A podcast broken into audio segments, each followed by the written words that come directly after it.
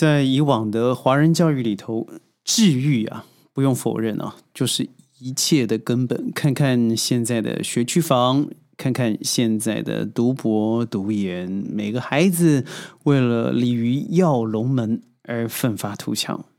但是您知道，二零二零年之后，您知道吗？美育不重视，你将会功亏一篑呀。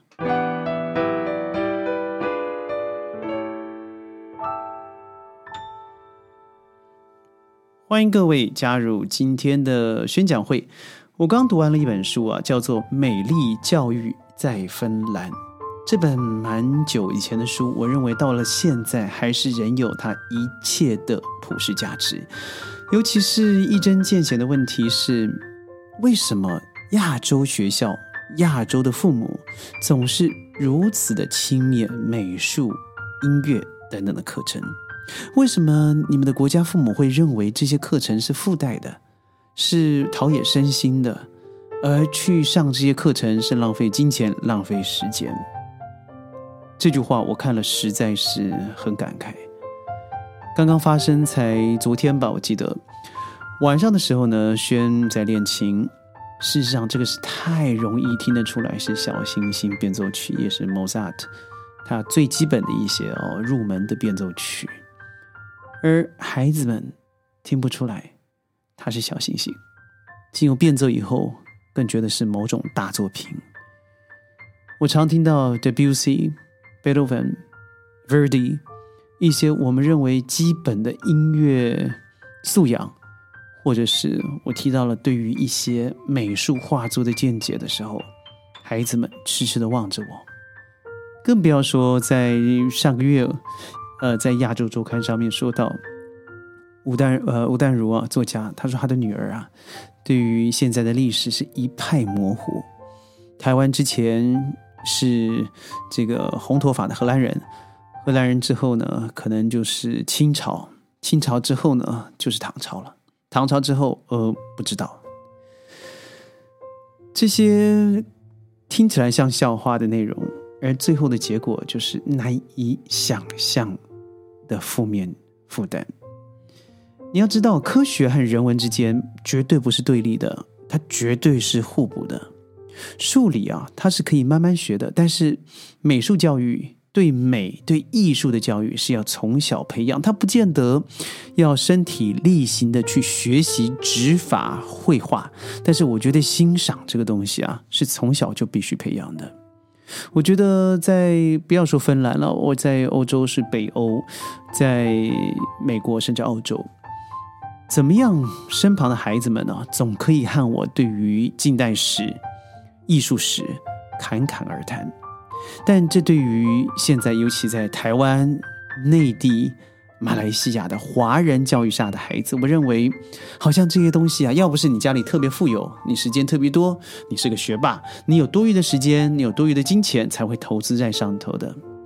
但事实上，你知道古人呢，就本来非常重视艺术，尤其是音乐。你看看，在三千年前，孔子就说了：“礼乐射御书数，乐排在礼之后啊，也就是第二位啊。”而我们看看古时候的士啊，都要有六艺的能力，都要有高深的艺术涵养。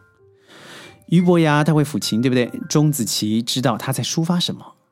司马相如也会用一曲《凤求凰》赢得了卓文君。王维啊，若不是懂得音乐，怎么可能弹琴复长啸？所以音乐它根本不是一个现在。偶发的学习，更不是一个非必要的学习。我觉得，在亚洲的家长，我认为很多上的问题就是太过于现实。所谓的现实，就是一加一等于二。今天有饭就今天吃，明天的事情明天说。但是因为如此，我知道数学二加二等于四，明天学也是一样。但是很多对于人文的陶冶、文字的修养、音乐的熏陶。艺术的了解，这必须要长期陶冶的，而到最后，你才有可能提升到某种心灵境界的生活品味。这样子，你才会发现，你会和俗套离开了，你开始逐渐的掌握生活上的哲学，而对于很多很多的呃人世间的五味，你必须要经过这样子的陶冶之后，你才有可能一目了然。我常怪我身旁一些朋友太过现实，他总告诉我，孩子学习科学，譬如说生物了、化学、物理了。那是因为啊，现在你没发现吗？百分之六十五以上的工业都需要科学人才，但你不要忘了，你的孩子没有这样的大脑啊。更多的是，很多人觉得，他如果学习了数理英，他随时可以学习文科系的内容，因为那些太简单，那是人的基础。我只能哈哈大笑，是这样子的吗？一个充满经营的大脑、经营管理理念的大脑，你要他蹲在实验室；你要一个对于理性充满了百分之九十九的身体细胞的孩子，要学习艺术的品味。我认为这彼此之间呢，它是必须要做互补和调整的。你不可能一竿子一刀切的说如此，而且你要记得，现在不只是行行出状元呐。现在是未来的时代，我们根本难以掌握。譬如说，古人说嘛，“汉山易，汉旧观念难。”现在啊，这个学习早就是多元化的发展了。就像我说的嘛，我们真的不知道未来的是一个新的世纪会成为一个怎么样的世纪。如果你少了热情，你就不可能全心投入。你不可能全心投入，那已经输在真正的起跑点上。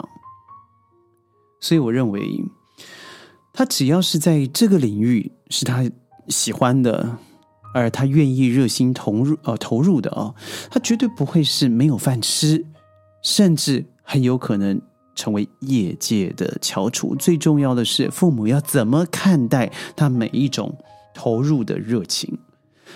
为什么我认为提升美育啊，才有可能在德智体群里头得到？更强烈的竞争力呢？我说个例子，我身旁有个小瓜在读国际学校，而学校有一个作业啊，教他们用数位任何一个数位软体制造出一个三 D 模组。我认为这个是任何一个人到二十世纪、二十一世纪都应该知道三 D 是为何物的。这可爱的学生呢？他从他原来的家乡出国读书以后，这是他第一次建造所谓的三 D 模组。晚上他搞了半天搞不出来，他居然在纸上画了一张类三 D，感觉起来像是一个立体的图案。而到学校以后，居然告诉我，学校把他的照片、把他的画作了，应该这么说，广为疯传。我说真的吗？让我看一下。哎，还真让我吓了一跳。他。你在平面上面再怎么画，你创造不出啊所谓的那种三 D 模组的立体感。阴影你可以画作，可以用画的方式，但不能让它旋转，不会有三 D 模型、三维模组的观念。但它居然连这基本的概念都没有。为什么我说美这么重要呢？你想想看，德它需要美的加持，因为道德它它不是生硬的，但它却是看不到的。当你没有美的艺术感，让它立体化，你不了解什么样子的德性帮助别人以后，不但相得益彰，自己也会得到成长和快乐。智在智慧上面，尤其在我们一直强迫阅读上头，你看不到点线面的关系。从强迫的历史学习里头，你只有历史连接不到地理，连接不到语言，连接不到史学。更不要说连接到人的真善美，那你读的永远都是死背的东西，考完了以后却忘了，这也是少了美的协调。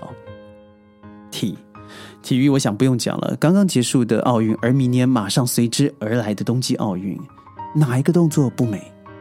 我们看到 Jordan 他在跳跳跃的时候灌篮，我们看到李宗伟他在打每一个杀球跳杀的时候，我们看到任何一样运动。它哪一个部位、哪一个肌肉不是美的综合？群，群这更艺术了。人为什么必须要群居？人为什么和人之间、人和人之间发生一个美好的互动？他都必须要有一个很细足的观察力、很敏锐的判断能力。如果你对声音、颜色综合在一起所交织出来的结果毫无感觉，那你对人呢？坦白说，你很难察言观色，你不太容易别人了解别人在做什么事情。你会发现有很多的研究学者、科学家，他本身是很好的艺术工作者哦。我说的当然是可能是他的副业，或者是他在周末的时候是教堂的琴手，或者是他本身就是一个业余的音乐家。我身旁就有好多这样子的人，很多科学，它真的都是建构在建构在很重要的人文基础之上的。如果你没有人文基础的科学家，充其量你只是一个学匠，而不是一个学士。所以我一直认为啊，科学和人文它是一个哲学的综合体，它就像是一根大树的两根枝干一样，它们是出出自同源同种。彼此不是对立，而是互补的。未来的世界人才啊，不只是不只是要知识，我觉得最重要的是感知与感性，这才能够体会在未来 AI 将会取代我们百分之六十到七十甚至更高的工作机会之下，让我们有很大的不同。美玉记得从现在就要开始做起了，没有一件事情会太迟，只怕你永远不开始。我是轩，宣讲会每天十五分钟，在云端和你分享世界的大小事。你对美育的看法是什么？而你认为现在在二零二二年开始了，我们的教育是不是应该在美上面下一些功夫呢？如果是，记得一定要在我们的评论区里头留言。我是轩，我们明天见，拜拜。